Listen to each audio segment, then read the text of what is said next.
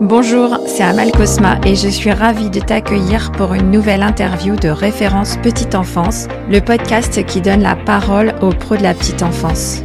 Le but de ce podcast est de te partager leur passion, leur parcours et d'en apprendre un maximum sur les métiers de la petite enfance.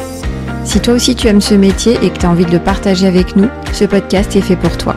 Juste avant de démarrer, quelques petits messages. D'abord, je te recommande les deux premières saisons si tu as envie de travailler tes process et ton management.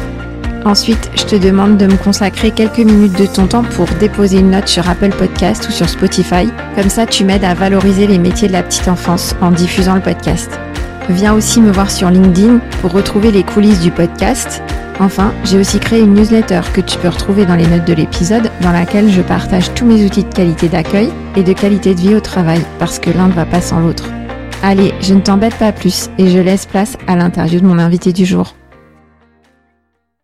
Bonjour à tous et bienvenue sur le podcast Référence Petite Enfance. Aujourd'hui, on va parler d'un sujet qui est très important dans les crèches. On va parler de lecture, faire la lecture au bébé et pas avec n'importe qui, avec une spécialiste. Elle est auteure, illustratrice, mais aussi formatrice en crèche et vous la connaissez sûrement.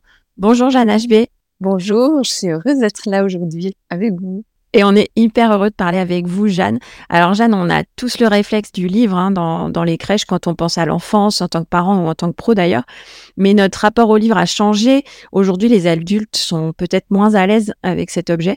Alors, on a des livres dans les crèches, mais qu'est-ce qu'on en fait? Quel livre on a? Donc vous, vous allez nous donner des astuces pour bien utiliser cet outil qui a mille ressources. C'est quoi pour vous lire au bébé, lire dans la petite enfance? Alors d'abord, je pense qu'on n'est pas moins à l'aise qu'avant. Ce qui se passe, c'est qu'il y a beaucoup de livres pour les tout petits, beaucoup, beaucoup, beaucoup plus que ce qu'il y en avait il y a une vingtaine d'années, et que on continue à se demander quoi faire avec ça, avec un tout petit enfant. Et la question, euh, elle a toujours été là. Avec un bébé, il ne parle pas encore. On se dit à quoi ça sert? Qu'est-ce qu'il comprend? Qu'est-ce que je raconte? Est-ce que je lis le livre comme il est écrit Est-ce que je change les mots difficiles pour les remplacer par d'autres? Il y a une multitude de questions qui se posent à nous. Et puis, il y a le comportement du bébé. Et euh, quand je dis bébé, je dis le tout petit en fait, qui grandit parce qu'ils grandissent vite, ils évoluent vite. Mais dès que dès qu'ils sont au monde, ils ont leurs petites oreilles et leurs petits yeux tout ouverts. Et euh, on peut déjà montrer et faire entendre, en tournant les pages d'un album, ce qu'il y a dans un livre à un tout petit, tout petit enfant. Mais on va devoir surmonter des obstacles, dont le premier, c'est sa façon de nous écouter. Parce qu'on dit maintenant, je pense que ça devient quelque chose que on a presque tous entendu, les livres, c'est bon pour les bébés. Et moi, je dis souvent qu'on oublie le mot bébé dans les livres, c'est bon pour les bébés. Et qu'on a tendance à attendre d'un bébé qui se comporte comme un enfant déjà en âge presque d'école, en fait. Qui dit, on va apprendre quelque chose et on attend du bébé qu'il nous écoute de préférence avec les yeux arrondis et la bouche en cœur du début jusqu'à la fin du livre, ce qui est rarement le cas parce que c'est un tout petit. Vous savez, un bébé, ça bouge. Et moi, je le dis souvent comme ça, un bébé qui bouge pas dans tous les domaines de la vie. C'est un bébé qui nous inquiète, sauf quand on leur lit des livres. Alors qu'en fait, on sait, on sait que c'est normal. Non seulement c'est normal, mais c'est comme ça qu'un enfant grandit. Dès la naissance, on le voit. Le bébé inscrit ses émotions dans le mouvement. Et en fait, il va nous écouter pendant longtemps, souvent en bougeant. Alors, il y en a qui cassent le métier, hein, parce qu'il y en a qui vous regardent sans bouger, euh, d'un bout à l'autre du livre avec des, ces petits yeux euh, tout, allumés. Et ceux-là, ils ont de la chance parce qu'ils ont la bonne étiquette. D'emblée, on va dire ah oui, alors elle, elle adore les livres, lui, il adore les livres, tandis que lui, ou tandis que elle, en parlant de l'enfant, qui fait ce qu'il doit faire parce qu'il est un tout petit et qui écoute avec son corps. Combien de, bibliothécaires m'ont raconté que quand elles racontaient un, un livre qui s'appelle On ne peut pas, où il y a une bêtise, on va dire, illustrée après. Pas une bêtise grave, hein, mais juste une petite, petite chose qui va entraîner le on ne peut pas. Combien de bibliothécaires m'ont raconté qu'il y en a l'un ou l'autre qui se lève, qui va mettre le bazar dans les petites chaussures, qui va euh, vider les rayonnages de la bibliothèque, qui passe à l'acte en fait. Et donc il faut s'attendre à ça quand on leur lit des livres tout petits, qu'ils nous écoutent avec leur état de bébé. Et ça, et ça c'est difficile parce que nous adultes, on est mis à mal par ça On est là, on commence le livre, il se lève après la deuxième page. Qu'est-ce que je fais? Ah ben, qu'est-ce que je fais? Je garde mes yeux, mes oreilles, ma sensibilité d'adulte à ce bébé ouvert et je continue la lecture. Il peut y avoir un moment où c'est pas le moment où l'enfant se lève parce qu'il n'a pas envie d'écouter, parce qu'il a envie d'autre chose.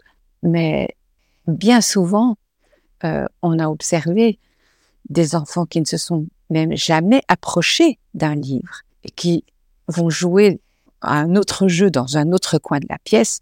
Mais si vous changez un mot du livre, vous le voyez suspendre son geste ou montrer qu'en fait, il le connaît par cœur et qu'il l'a quand même écouté. Oui, c'est vrai qu'il y a vraiment cette notion de répétition aussi dans, dans la lecture au bébé. On, voit que le bébé, parfois, il apprend le livre par cœur à force de l'écouter. Et ce qu'il aime aussi, c'est cette répétition, de retrouver les mêmes mots. Et euh, il y a même des enfants qui ensuite, quand ils ont acquis le langage, euh, vont euh, lire le livre. Enfin, ils le lisent pas, mais en fait, ils le récitent. Oui, ils se le racontent entre eux parfois. Et puis, ils vous rappellent à l'ordre quand ils sont plus grands. C'est pas ça qui est écrit lis. Et ça, pourquoi? Parce qu'en fait, ils trouvent dans le livre, et ça c'est très important dans le cadre qu'on est en train de développer ensemble là, le livre c'est un support magnifique dans son chemin langagier. Parce que le monde va vite, la parole dont il est entouré, les mots dont ils sont entourés, cette galaxie de mots qu'il va s'approprier avec beaucoup de compétences, le tout petit. Hein. Il va apprendre à parler en, quelques années euh, la langue de son espèce. Hein. Mais avec le livre, tout d'un coup, il peut y avoir quelque chose de stable. Il y a des images et des mots qui reviennent et il y a donc des choses parfaitement stables dans, la, dans l'existence. L'enfant fait cette expérience-là avec le livre et c'est ça qu'il vient chercher, en fait avec ce fameux encore. Ouais, c'est intéressant ce que vous dites. C'est vraiment une question de, en fait, de fiabilité, de repère, euh, et ça, ça fait partie de ces objets qu'on va retrouver. Nous, les adultes, on a envie de changer de livre à chaque euh, lecture, mais les enfants, ils aiment bien aussi qu'on leur relise euh, les mêmes livres. Exactement. Alors, si, si moi, adulte, je suis pas très à l'aise avec la lecture, ou par exemple, si je suis pas d'origine française, donc je suis pas très à l'aise avec la langue, Qu'est-ce que vous me recommandez? Mais en fait, moi, je travaille depuis quatre ans à une petite collection de d'imagiers sans texte, précisément pour répondre à cette réalité-là de notre monde d'aujourd'hui, qui se multiculturalise euh, de plus en plus d'enfants, une langue différente à la maison que celle qu'il va apprendre à la crèche ou à l'école après, le français en l'occurrence chez nous. Et c'est une richesse en fait, c'est une richesse cognitive. On le sait maintenant. On peut euh, avec des livres sans texte comme je les propose là, permettre à l'enfant d'entendre euh, une langue, une autre, autour d'une image dont il va nous faire parler. Donc moi, tout mon travail dans ces livres-là, c'est de proposer sur la page de gauche un objet. Il n'y a pas de, mots, parce qu'on peut le dire dans la langue de son choix. Et puis à droite, une petite scénette qui forme une petite narration. Moi, ce que je cherche, c'est à travers les images que je, que je propose, d'inciter le petit à nous montrer du doigt ce qui l'intéresse, comme il le fait. Les débuts du langage, ils sont silencieux. L'enfant montre du doigt et on répond. Et ce, qu'on appelle le pointage, c'est fondamental. C'est comme ça que l'enfant alimente sa base de données. Et il faut répondre à ce, à ce pointage, même si l'enfant ne, ne, ne, prononce pas encore de mots, parce qu'il engrange. Il engrange des informations. Il y a des enfants qui vont se mettre à parler vite et d'autres qui vont engranger pendant longtemps, mais ils pointent du doigt. De cette façon, ils nous disent parle-moi de ce qui m'intéresse. Et donc on peut, on peut avec les livres sans texte faire cette euh, cette rencontre là avec l'album qui est différente, c'est une autre dynamique. On va on va tricoter ensemble à partir de ce que l'enfant nous montre du doigt une histoire qui va répondre à ce que l'enfant a envie qu'on lui raconte. Donc on peut se donner cette liberté-là. On peut d'ailleurs aussi se dire que, par exemple, si on ne lit pas la, les graphies du français, parce que c'est un, un autre alphabet, mais il y en a d'autres, on peut aussi très bien, bien sûr, raconter ce qu'il y a sur l'image. Mais je pense que c'est important de dire même à un petit enfant, quand il y a un texte et qu'on ne le lit pas, de lui dire, là, tu vois, il y a quelque chose d'écrit, mais c'est pas ça que je te raconte. Nous, on s'invente une histoire ensemble. euh, parce qu'il y a des études qui ont été faites déjà dans les années 70, qui sont des études anciennes, qui ont prouvé que très vite, l'enfant fait la différence entre l'image et ces petits signes noirs qui vont générer dans la voix de papa, de maman, de mamie, de nous, une histoire. Toujours la même. Ouais, ça m'étonne pas ce que vous dites. Et je pense que c'est euh, un vrai euh, sujet pour dans pas mal de crèches où on est dans la multiculturalité, comme vous disiez. Et là, en fait, euh, moi, si je parle pas bien français ou que je suis pas à l'aise ou que je suis une taiseuse ou voilà, je peux m'y mettre avec euh, peut-être un imagier. Euh, j'aime bien votre collection justement sans texte et ça va me permettre de bah, peut-être d'être plus à l'aise, de me lâcher, de de me sentir euh, plus libre en fait de d'assumer ce que je suis et peut-être que voilà je suis je suis pas une grande lectrice mais euh, je peux aller avec le bébé sur ce livre là et puis c'est important aussi ce que vous disiez sur le fait de dire à l'enfant euh, si si je suis pas en train de lire le texte qui, qui est écrit sur le livre parce que c'est vrai qu'on le sent hein, quand quand vous dites ça je je comprends tout à fait. En fait il y a des moments où on sent bien que l'enfant il sait si on a changé. Là je le je le vis en fait en même temps Oui, puis c'est important dans son parcours de petit lecteur, de futur petit lecteur, parce que à travers la lecture euh, d'albums qu'on lui propose, malgré tout, on lui fait faire ses premiers pas vers la lecture, c'est-à-dire vers le déchiffrage d'un message codé dont il va apprendre un jour à décoder. Et si on, si on, si on lui dit qu'on n'est pas en train de lire, on le conforte dans l'idée qu'il y a quelque chose d'écrit qui répond à des lois des lois qui vont lui permettre d'entendre toujours la même chose quand c'est ça qu'on lit. Donc, de la nécessité de ne pas changer les mots pour répondre à la question est-ce que je change les mots? Non. Quand on lit, on lit ce qui est écrit. Comme ça, l'enfant découvre ça. En fait, on ne lit pas n'importe quoi. On lit ce qui est écrit. Et si tu me le demandes, tu vas voir, ce sera toujours la même chose. Quel réconfort. Mais on peut aussi raconter. Et on peut aussi raconter à partir de ce que t'intéresse. Je vais vous raconter une petite anecdote, comme ça, une petite histoire qui m'est arrivée dans une crèche à Rennes au printemps dernier avec un petit bonhomme. J'avais proposé avec les tout petits de se rendre disponible à une lecture individualisée. Parce que la lecture en groupe avec des enfants de moins de 18 mois, bon, voilà, ça peut être à 18 mois, en tout cas moins de, moins de un an, c'est carrément une aberration. Accorder du temps à un enfant, à la fois avec les autres autour, hein, mais à son rythme qui est bénéfique pour un petit parce qu'il est entendu tel qu'il est lui ou elle. Cet enfant-là, à ce moment-là, on lui donne, on se rend disponible à sa façon à lui d'avoir un rapport avec le livre, de se faire raconter une histoire. Et donc, Là, en fait, j'avais proposé cette forme de rencontre avec les petits. On était trois, quatre adultes, trois, je pense qu'il y avait deux auxiliaires et moi. C'était là quelques enfants. Et il y avait entre autres mes petits imagiers qui étaient par terre. Donc, on, on proposait aux enfants de choisir leur livre, chacun, et on se rendait disponible à chacun pour le raconter. Et là, ils étaient quelques-uns autour d'un gros coussin. Et puis je vois un petit bonhomme qui avait ouvert un des petits imagiers que j'ai fait qui s'appelle le parc à la deuxième page. On voit un petit personnage loup euh, qui se balance sur une balançoire et à côté un bébé dans une petite balancelle poussée par sa maman qui a une, tétine en bouche. Et il me fait, il faisait Étine, Étine, Étine. Il montrait la tétine du bébé tout, tout, tout, tout réjoui. Et donc je m'approche de lui et je commente avec lui, je dis, bah oui, le bébé, il a sa tétine, il est content, sa maman le pousse sur la balançoire. Et à la page suivante, euh, on voit Lou qui se balance sur, ça s'appelle le parc, hein, donc c'est des objets du parc, se balance sur un petit cheval. Et on revoit le même bébé, mais qui pleure dans le fond, assis sous les genoux de, sa maman. Là, il, se, décompose et il fait pire, pire, en montrant le bébé qui pleure, vraiment. Alors, je commente ça un peu avec lui, et puis euh, je, je, tourne la page parce qu'à la page suivante, le bébé va être dans le bac à sable avec les plus grands et, et il est consolé. Donc je me dis, ça va être la suite de l'histoire, le bébé consolé. Je tourne la page. Son regard part tout à fait ailleurs parce que dans le fond de l'image, il y a un tout petit ballon de foot, deux enfants qui jouent au football. Et il montre le, le ballon avec son petit doigt et fait baillon, baillon. La tétine, le bébé qui pleure, oublié. Donc, on tourne la page, il y a de nouveau le ballon à la page suivante. Et puis, donc, on commente ça ensemble. Ah oui, il joue au ballon, il joue au ballon. Je tourne la page, on voit Lou qui s'est fait un bobo, euh, le papa qui lui met un. J'allais lui commenter cette histoire. Et puis, en fait, il me pointe dans le fond de l'image. Alors, moi, j'ai dessiné ça, mais aucune garantie que personne va le voir. Donc ça m'a complètement fascinée parce que il me pointe une minuscule, la minuscule petite tétine que j'ai dessinée en dessous de la balançoire, mais cette fois-ci c'est dans le fond de l'image, comme si un bébé avait perdu sa tétine et l'a montré du doigt parce qu'il y a un petit bébé dans la balançoire. Et là, extatique, il fait Étine, Étine, tout content d'avoir retrouvé cette tétine qui est un tout petit élément sur l'image. Et on a arrêté le livre là parce que pour lui, l'histoire était terminée en fait.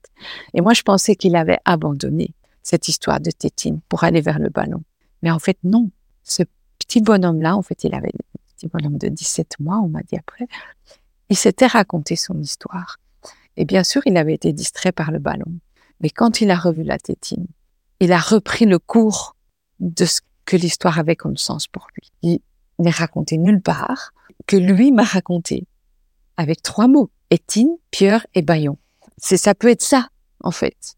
Raconter un livre avec un petit, le laisser nous guider avec les premiers mots qui sont même pas encore prononcés correctement, mais qui suffisent pour qu'on puisse être en communication avec lui.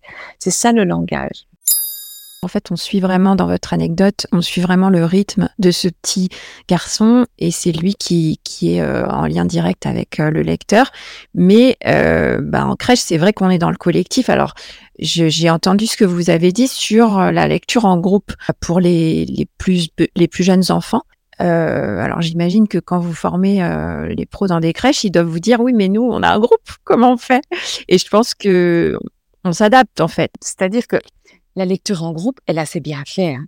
même avec des tout petits. Quand on a des, petits avec des plus grands, si on fait des groupes, c'est intéressant d'avoir des enfants d'âge différents parce que les, les bébés regardent, enfin, ils se regardent entre eux, puis il y a une émotion qui circule. Il suffit qu'il y en ait un qui éclate de rire. Parfois, c'est un petit qui fait rire les grands, et l'inverse. On n'a pas parlé de votre parcours, mais vous êtes aussi euh, orthophoniste. Voilà, et psychologue, oui et psychologue. Donc euh, c'est vrai que ça, doit euh, beaucoup euh, impacter votre la façon dont vous abordez le livre et la lecture et les formations des pros. Bah c'est ça, c'est-à-dire que l'émergence de la langue chez le petit humain, c'est quelque chose qui me passionne depuis toujours et que effectivement j'ai étudié et, et, abordé en tant qu'orthophoniste surtout par rapport au langage. Et le livre, c'est un support au développement langagier qui est magnifique, mais pour autant, qu'on permette à l'enfant d'en tirer tous ses bienfaits.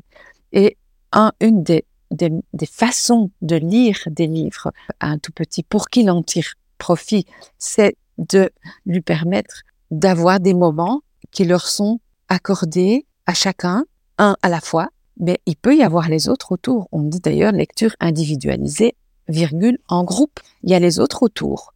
La différence, c'est que au lieu de mettre le livre, devant soi comme ça, avec euh, les deux mains qui tiennent le livre face au groupe, on va prendre le petit sur les genoux, ouvrir le livre face à nous, comme si on était en famille en fait, et vous seriez très étonné de voir que les autres autour, ça ne les dérange pas, et que très vite, ils vont comprendre le principe de cette lecture individualisée en groupe, c'est-à-dire chacun son tour. Et on va instaurer ce petit rituel-là dans la crèche, de prendre alors des plus petits groupes. Hein. Il faut 5, 6, maximum 7 enfants. Au-delà, ils peuvent plus s'agglutiner autour du livre. On a dû vous demander dans vos formations, je suis sûre, je mets ma main au feu qu'on vous a demandé, qu'on vous a parlé des livres déchirés dans les crèches. Donc comment on utilise l'objet? Alors évidemment, c'est la question euh, incontournable. L'expérience montre que quand des petits enfants sont en présence de livres et d'adultes qui les leur racontent, les pages déchirées, ça arrive, mais c'est accidentel. Genre un livre ouvert, un enfant qui dérape avec son petit pied dessus, la page se déchire. Si un, autre enfant plus téméraire se mettait à vouloir entamer une expérience de psychomotricité fine et de, de déchirer la page pour en faire l'expérience, on est là et on arrête son geste. On lui communique ce message toujours le même, de façon nette et compréhensible par un petit. On arrête son geste, on dit non, le livre, tu ne peux pas le déchirer. Si tu le déchires, je ne peux plus te le raconter. Et on le lui prend des mains. Donc l'enfant apprend de notre bouche, avec ce geste, cette parole toujours bienveillante. toujours bienveillante. On se met pas à crier. Ah, attention, hein, si tu déchires le livre. Non, on reste bienveillant pour que toutes les expériences vécues autour de la lecture restent toujours quelque chose qui se passe dans la bienveillance. Mais on arrête, pour que ce soit clair, on arrête le geste, on enlève le livre à l'enfant et on lui dit, le livre, tu ne peux pas le déchirer. Si tu le déchires, je ne peux plus te le raconter. Et on le prend. Et si on peut, on prend l'enfant sur les bras et on le lui raconte. Et si on peut pas le faire à ce moment-là, on lui dit, je me souviens que ce livre-là, tu aimerais que je te le raconte. Je le mets là en haut de l'armoire et je te le raconterai. Et on essaye de pas l'oublier pour être cohérent. voilà.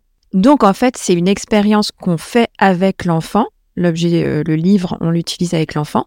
Est-ce qu'on met des livres à la libre disposition des enfants dans la salle? Alors, je pense que évidemment la question euh, se pose. Alors, il y a des livres qui ne se déchirent pas euh, ou qui sont moins fragiles que d'autres. Il y en a foison.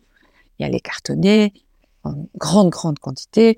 Donc ces livres-là, on peut les laisser à disposition, mais ils n'ont un véritable intérêt que si il y a eu avant ou s'il y aura après un moment où vraiment on va partager avec l'enfant ce qu'il y a dans ce livre-là.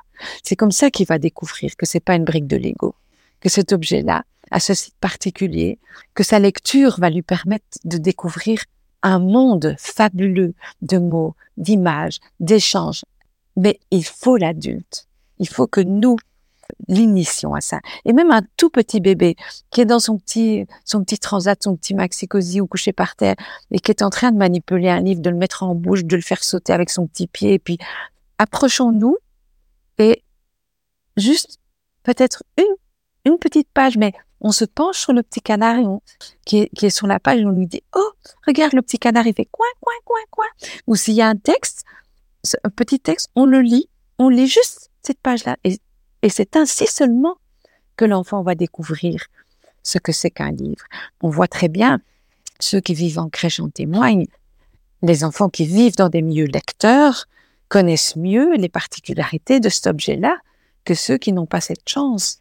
Par exemple, le feuilletage. Vous avez des enfants de 15-16 mois qui, avec une précision, vont exercer ce geste-là de tourner les pages les unes après les autres parce qu'ils ont vu faire. Mais l'enfant qui n'a pas vu faire ça, il sait juste pas que c'est ça qu'on fait avec un livre. Donc, oui, laisser les livres à disposition, des livres qui ne se déchirent pas, parce que sinon on, stresse, euh, c'est pas possible. Mais en prévoyant des moments où on va les, leur raconter. Et ils aiment beaucoup relire après, retrouver un livre qu'on leur, on leur a raconté. Parfois, ils se le racontent entre eux aussi, quand ils sont un peu plus grands. Il y a des scènes adorables comme ça où des enfants, même tout petits, hein, des, des enfants de un an et demi, deux ans qui connaissent déjà quand le texte est simple, qui le connaissent et qui le racontent aux copains. Alors, on a l'impression qu'ils lisent tellement ils sont proches du texte qu'ils ont mémorisé.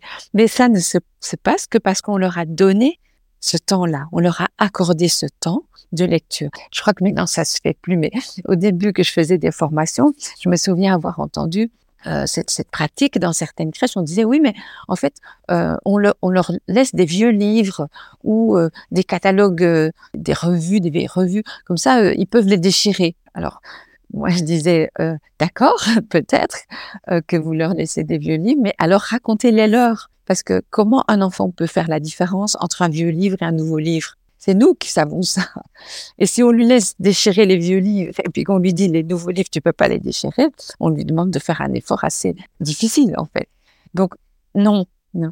Pas de vieux livres à déchirer. Seulement des livres qui valent la peine d'être racontés. Les livres, c'est une véritable nourriture de langage extrêmement précieuse que tous les enfants aiment et avec laquelle on peut avoir une rencontre langagière toute simple il suffit d'ouvrir le livre et de le lire.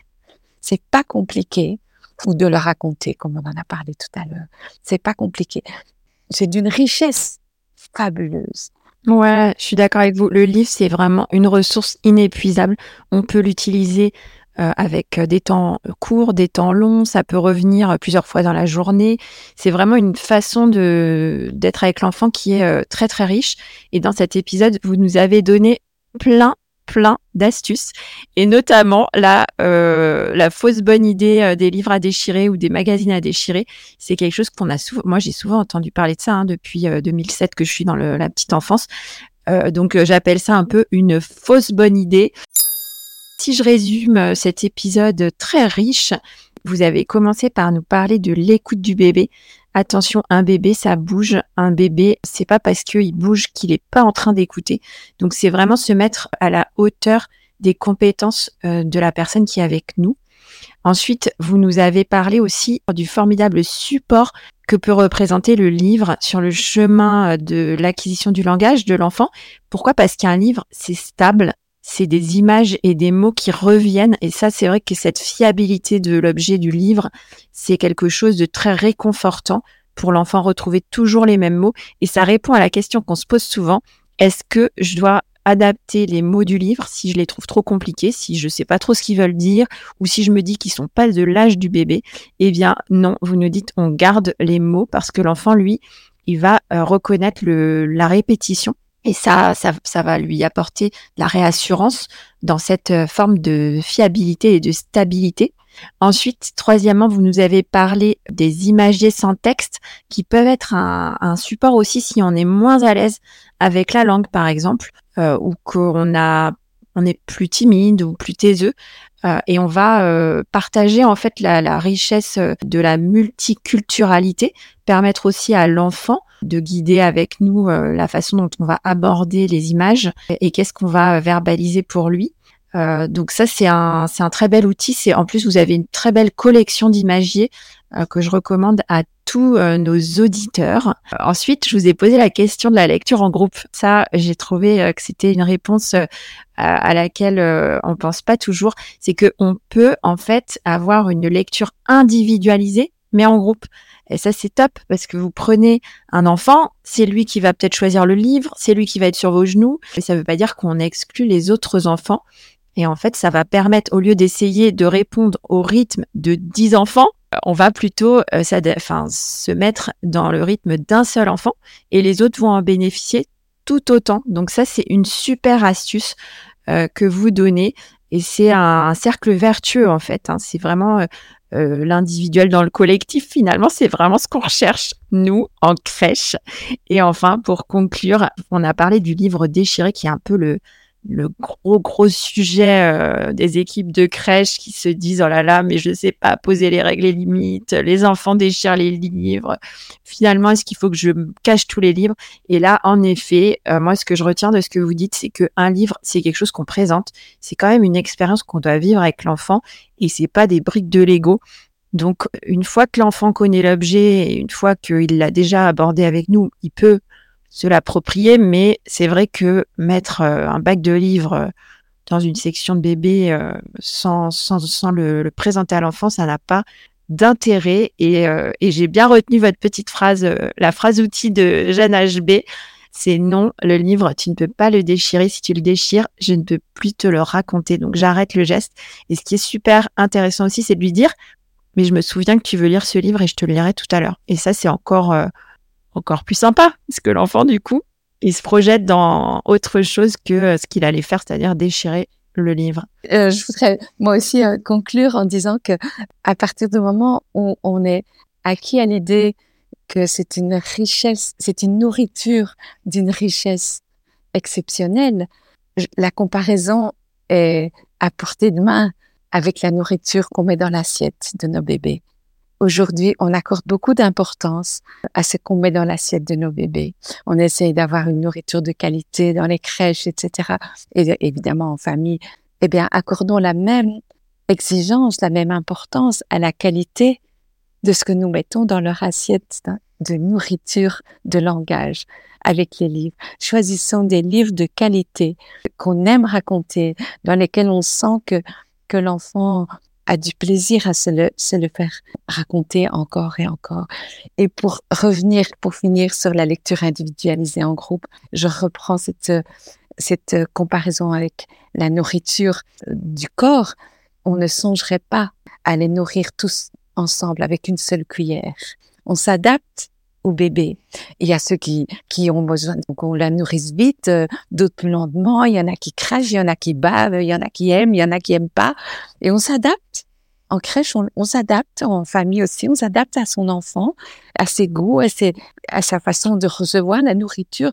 Eh bien, c'est la même chose avec le livre. Et permettre la lecture individualisée en groupe, qui inclut le tour de rôle. Hein, c'est très important. Hein. Ça va être ton tour. Après, ça sera toi. Oui, je vois que tu veux le livre. Garde-le bien dans tes mains. Après, je te raconte ce livre-là. Et ils rentrent très vite dans cette, cette attente possible parce qu'ils savent qu'ils vont être nourris. Ouais, le chacun son tour et le tour de rôle qui est vraiment euh, une question centrale en crèche. C'est vraiment top. Et, euh, et j'adore le parallèle que vous faites entre la nourriture du corps et la nourriture de l'esprit. Voilà, moi je voulais finir avec ça en tout cas. Non, bah c'est top. Merci vraiment d'avoir été avec nous dans cet épisode pour qu'on mette plus nos livres au fond d'un placard ou euh, dans un bac tout déchiré. On a eu euh, toutes vos bottes secrètes pour les pros qui veulent vraiment utiliser le livre, qui est un, outil ultra utile euh, et qui peut vraiment nous sortir de pas mal de situations, je pense, avec avec les enfants et et avec beaucoup de plaisir en fait qu'on peut partager avec eux. C'était un épisode hyper pratique. Où est-ce qu'on peut vous retrouver si on veut euh, bah, retrouver vos livres déjà et puis vos formations ou si on veut vous adresser un petit message pour vous remercier pour vos conseils. Il y a mon éditeur, je suis éditée à l'école des loisirs et euh, n'importe quel message qui leur est adressé, mais, mais tout de suite euh, communiqué. Donc, euh. eh ben, je mettrai le, le mail de l'école des loisirs où on peut vous écrire dans les notes de l'épisode. Je pense que vos livres, on peut les acheter sur tous les, les meilleurs sites et dans les meilleures librairies et on les adore hein, dans les crèches. Donc, merci beaucoup pour votre, votre travail. Merci à vous. Et si les auditeurs ont envie de faire appel à vous euh, pour une formation, je mettrai un lien aussi euh, pour euh, trouver vos formations sur les notes de l'épisode. Merci. Jeanne, c'était un super moment. Moi, j'ai passé un super moment avec vous. J'espère que les auditeurs vont aimer autant que moi. Je vous dis à très bientôt, peut-être pour un autre épisode. Au revoir, Jeanne. Merci. Au revoir, Amal. Au revoir, tout le monde. À bientôt. À bientôt. Merci d'avoir écouté cet épisode jusqu'au bout. J'espère qu'il t'a plu et que tu en ressors inspiré. Si c'est le cas, abonne-toi pour ne rater aucun épisode. Parle-en autour de toi et surtout laisse-moi une note 5 étoiles et un avis sur Apple Podcast.